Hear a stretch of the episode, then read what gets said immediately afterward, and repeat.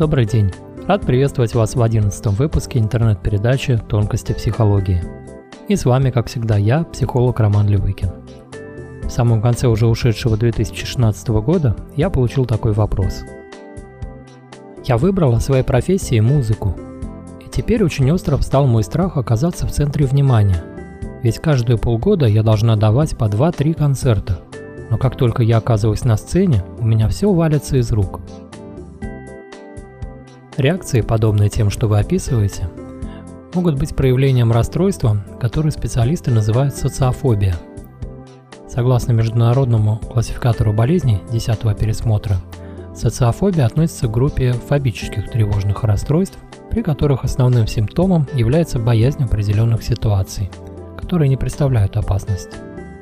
В результате человек начинает или избегать, или страшиться подобных ситуаций, ведь в них он ощущает сильную тревогу, которое может проявляться, например, в страхе умереть или потерять над собой контроль или сойти с ума. Это может приводить к соматическим реакциям, таким как дрожь, покраснение лица, учащенное сердцебиение, головокружение, тошнота, нехватка воздуха и другие реакции. Собственно, отличительной чертой социальных фобий является боязнь пристального внимания со стороны людей в определенных ситуациях. Часто тревога появляется уже в процессе ожидания попадания в подобную ситуацию и может прогрессировать вплоть до развития паники. Что касается статистики, то это довольно популярное расстройство, с ним сталкиваются около 10% людей. еще стоит отметить, что социофобия не всегда приходит одна. Нередко ее могут сопровождать паническое расстройство, депрессия, алкоголизм, гиперактивность и другие расстройства – что касается причин, то их условно можно разделить на две группы. Есть генетические причины, которые могут закладывать определенную предрасположенность, и есть причины, связанные с индивидуальной историей жизни человека. Соответственно, при социофобии важно, с какими опытами общения человек сталкивался в жизни. В первую очередь это характер общения в семье и характер общения со сверстниками. Например, если человеку довелось столкнуться с моббингом, то есть травли со стороны сверстников в школе или детском саду, то это может привести к развитию страхов, связанных с ситуацией общения. Роль этого страха будет вполне логичной – оградить человека от повторения негативного опыта. Все сказанное мной может звучать слишком по-медицински. Давайте сейчас рассмотрим психологическую сторону социофобии. На уровне мыслей и фантазий человек нередко сталкивается с мыслями о том, что о нем в этот момент думают другие люди. Есть ожидание, что они его оценивают и все свое внимание направляют на него, а на любую огреху отреагируют негативной реакцией. Иногда ход этих мыслей бывает продиктован проекцией, то есть приписыванием своих собственных черт другим людям. Тогда получается, что не я всех и все оцениваю с позиции идеально ужасно, а меня оценивают. И, соответственно, я хочу быть идеальным для них, чтобы меня не оценили негативно. Отсюда видно, что внутренней причиной для подобных мыслей, которые запускают страх, является неустойчивость самооценки. Часто человек чрезмерно сравнивает себя с другими людьми и формирует завышенные требования к себе. А для сравнения часто выбираются люди, достижение успеха которых существенно выше, чем у многих других людей. И в результате сравнения с такими людьми свои успехи оцениваются как низкие – хотя в действительности свои достижения могут быть вполне приемлемыми. Поэтому психологическая работа с социальной фобией обычно включает работу с темой самооценки и системой ценностей человека. Насколько надежно самоуважение, на чем оно основывается, что его расшатывает, как оно восстанавливается после повреждения и так далее.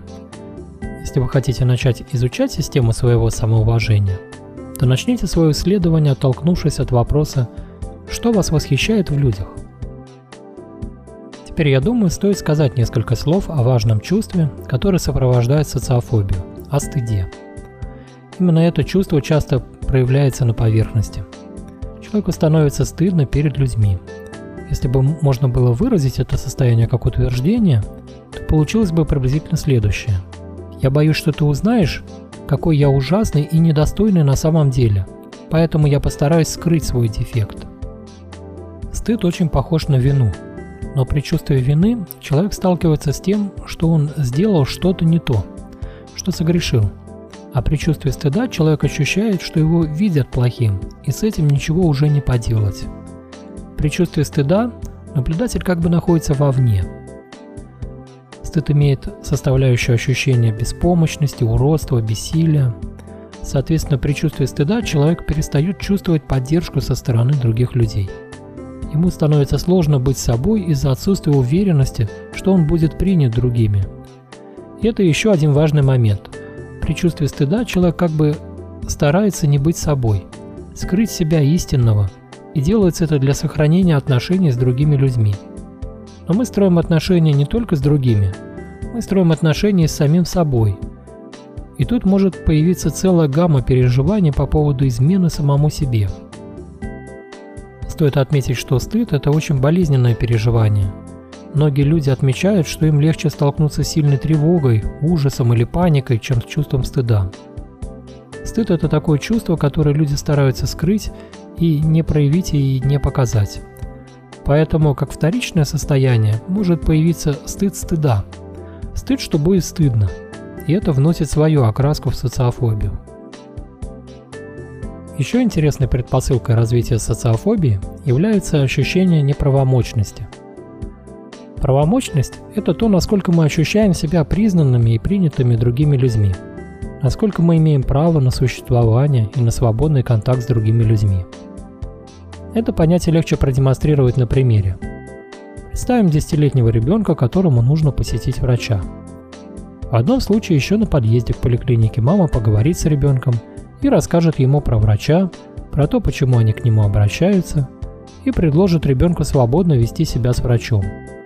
Она предложит своему сыну подумать о том, что у него болит, и какие вопросы он хотел бы задать врачу о своем здоровье и организме.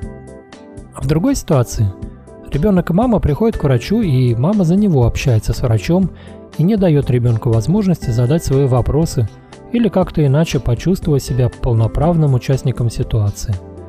Почувствовать себя человеком, а не безликим объектом. В каждой из приведенных ситуаций у ребенка будет закладываться разное ощущение правомощности. В первой ситуации ребенок будет чувствовать себя полноправным человеком, а в другой ребенок получит послание в духе – от тебя ничего не зависит. Я последняя буква алфавита. И общаться нужно так, чтобы другие ничего негативного не сказали и не подумали. Сейчас настало время сказать несколько слов о том, что делать, если вы столкнулись с социофобией. Для коррекции такого состояния потребуется регулярная работа с психологом или с психотерапевтом при личных встречах – на этих встречах можно будет работать с теми ситуациями, которые вызывают напряжение, и с теми внутренними предпосылками, которые приводят к подобной реакции. Здесь важную роль еще играет работа с внутренними объектными отношениями. Когда мы с кем-то общаемся, то глубоко внутри мы формируем некую связку, систему, которая состоит из определенного представления о себе в этой ситуации, представления о другом и некого аффекта, чувства, которым окрашиваются эти отношения. И за свою жизнь мы накапливаем целый внутренний банк таких связок. Я, другой, аффект. Их очень много, тысячи. И важно, какие связки будут преобладать. У кого-то будут преобладать позитивные связки. Я хороший, другой человек хороший, и нам приятно и радостно вместе взаимодействовать. А у кого-то будут преобладать негативные связки – и это может стать почвой для развития, например, низкой самооценки. И в этих случаях психологическая работа, что в индивидуальной форме, что в групповой, это хорошая возможность обогатить свой внутренний опыт позитивными отношениями, на которые можно будет опираться в сложных и стрессовых ситуациях. Что касается каких-то способов, которыми можно воспользоваться, не прибегая к услугам специалистов, то в первую очередь я бы отметил способ работы со стыдом через проговаривание этого стыда другому человеку, который способен это услышать и принять, не прибегая к критике. Если в вашем окружении есть такие люди, то можно с ними пообщаться о том, как вы внутренне переживаете ситуации публичных выступлений. Такое проговаривание позволяет как бы разделить этот стыд с другим человеком. Грубо говоря, если вы имеете 2 килограмма стыда, то рассказав о нем другому, вы немного стыда передаете ему, и у вас остается уже не 2, а скажем полтора килограмма. И с ними уже возможно будет легче справиться. что касается негативных мыслей, которые появляются во время публичных выступлений, то важно все эти мысли записать и попробовать рассмотреть их критически. По сути, вы как бы задаете каждому утверждению вопрос, а так ли это на самом деле? Например, а так ли это на самом деле, что все только о вас и думают?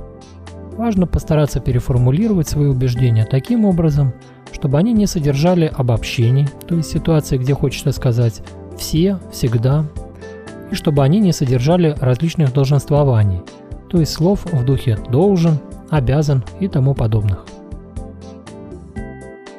Еще для снижения стресса во время публичного выступления можно использовать хорошую предварительную подготовку. Попробуйте репетировать гораздо больше свои выступления, чем вы это делаете сейчас.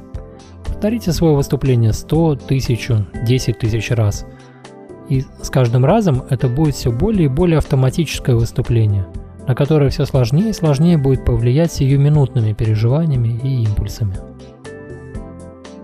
Также подготовиться к выступлению поможет хороший навык работы с релаксацией. Практикуясь с расслаблением, мы учимся самостоятельно регулировать свои внутренние процессы и эмоциональные переживания. Чем выше навык работы с релаксацией, тем лучше будет получаться регулировать эти процессы – Одна из распространенных техник релаксации – это аутогенная тренировка, предложенная Иоганном Шульцем. Вы можете найти в интернете описание этой техники, а лучше найти специалиста, в сотрудничестве с которым вы сможете освоить этот навык. Хорошо разбираются в этих приемах специалисты по символ-драме. И раз уж речь зашла о символ-драме, то стоит отметить, что в состоянии расслабленности организма можно работать с образами воображения – Освоившись с релаксацией, можно поэкспериментировать с приемами осознанного фантазирования положительного результата. Например, как вы выступаете на концерте, и слушатели очень рады вашему выступлению. Регулярная практика с релаксацией и подобным фантазированием может снизить уровень стресса на выступлении. Этот эффект можно здорово усилить. Если вы будете со специалистом практиковаться в навыке релаксации – и представлении позитивного образа желаемого результата, то через некоторое время вы сможете выйти на представление, которое будет именно позитивным и лишенным негативных переживаний. Это состояние можно запомнить и постараться подобрать для него какой-то символ. Такой символ может стать основой талисмана, который желательно изготовить своими руками.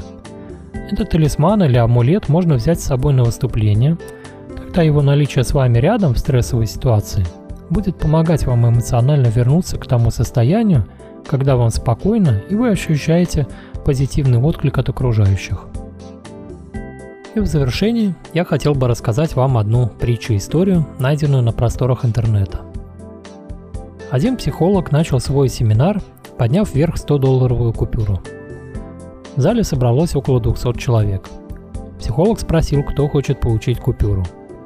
Все как по команде подняли руки – Прежде чем один из вас получит эту купюру, я кое-что с ней сделаю, продолжил психолог. Он скомкал купюру, а затем спросил, хочет ли кто-нибудь все еще ее получить. И опять все подняли руки. Тогда, ответил он, я сделаю следующее. И бросив купюру на пол, слегка повозил ее ботинком по грязному полу. Затем он поднял купюру. Купюра была мятая и грязная. Ну, кому из вас она нужна в таком виде? И все опять подняли руки. Дорогие друзья, сказал психолог, только что вы получили ценный наглядный урок. Несмотря на все то, что я проделал с купюрой, вы все хотели ее получить, так как она не потеряла своей ценности. Она все еще купюра достоинством в 100 долларов. В нашей жизни часто случается, что мы оказываемся выброшенными из седла, растоптанными, лежащими на полу или в полном дерьме. Это реалии нашей жизни. В таких ситуациях мы чувствуем себя никчемными – но неважно, что случилось или случится, ты никогда не потеряешь своей ценности. Грязная или чистая, помятая или отутюженная, ты всегда будешь бесценным для всех тех, кто тебя любит. Наша ценность определяется не тем, что мы делаем или с кем мы знакомы, а тем, какой ты. На этом на сегодня все. С вами был психолог Роман Левыкин. Связаться со мной можно через сайт helpmenow.ru. Там же можно записаться на консультацию. Я работаю в Санкт-Петербурге при личных встречах с темами любовной зависимости, трудностей в построении отношений, последствиями психических травм, тревожностью, а также с психосоматикой.